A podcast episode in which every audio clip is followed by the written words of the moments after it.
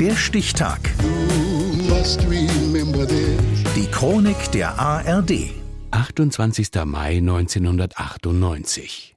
Heute vor 25 Jahren zündete Pakistan seine erste Atombombe.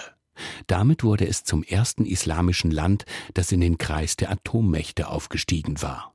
Reinhard Bartusch. Aus Granit wird Gold. So scheint es aus der Ferne, als der atomare Sprengsatz in den abgelegenen Rasko-Bergen detoniert. Die Erde bebt 5,0 auf der Richterskala in der Provinz Belutschistan im Westen Pakistans.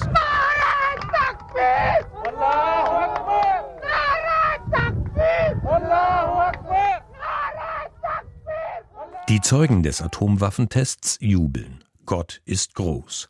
Die pakistanische Bombe funktioniert, so viel ist sicher. Man sieht es an der Bergflanke. Sie war eben noch unwirklich goldglänzend, jetzt ist sie pulverisiert.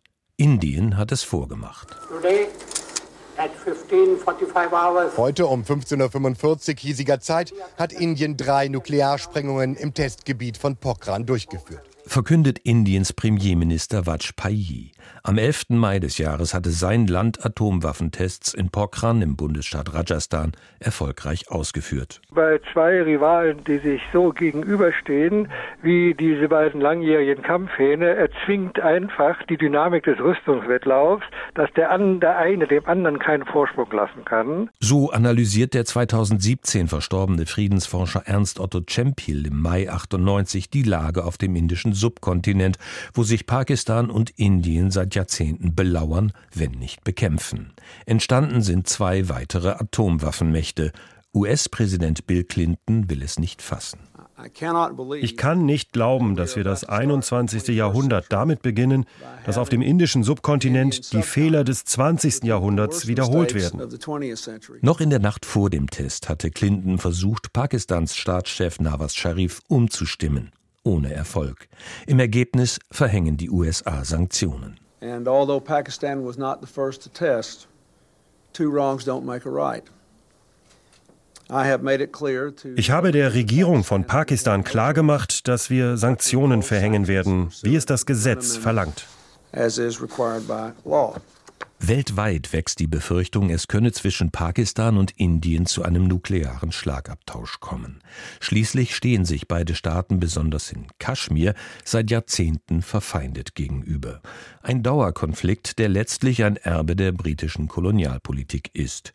Diese hatte 1947 zur blutigen Aufspaltung Britisch-Indiens in die zwei Staaten Indien und Pakistan geführt. Der ehemalige Außenminister Pakistans Khurshid Kasuri. Wenn man auf die Geschichte der Atomwaffen blickt, dann wird klar, dass immer Indien den ersten Schritt machte. Als Indien 1974 mit dem Waffenprogramm begann, mussten wir folgen. Ich habe mich immer für den Friedensprozess zwischen beiden Ländern stark gemacht. Aber man kann Frieden nicht durch Schwäche gewährleisten. Das klingt nach der Abschreckungsdoktrin des Kalten Krieges. Das nukleare Patt als Garant für einen, wenn auch brüchigen, Frieden in Südasien. Dieses Konzept funktioniert bis heute und vor dem Hintergrund der gesamten Weltlage scheint es aktueller denn je. Heute, vor 25 Jahren, testete Pakistan erstmals eigene Atomwaffen. Der Stichtag. Die Chronik von ARD und Deutschlandfunk Kultur. Produziert von Radio Bremen.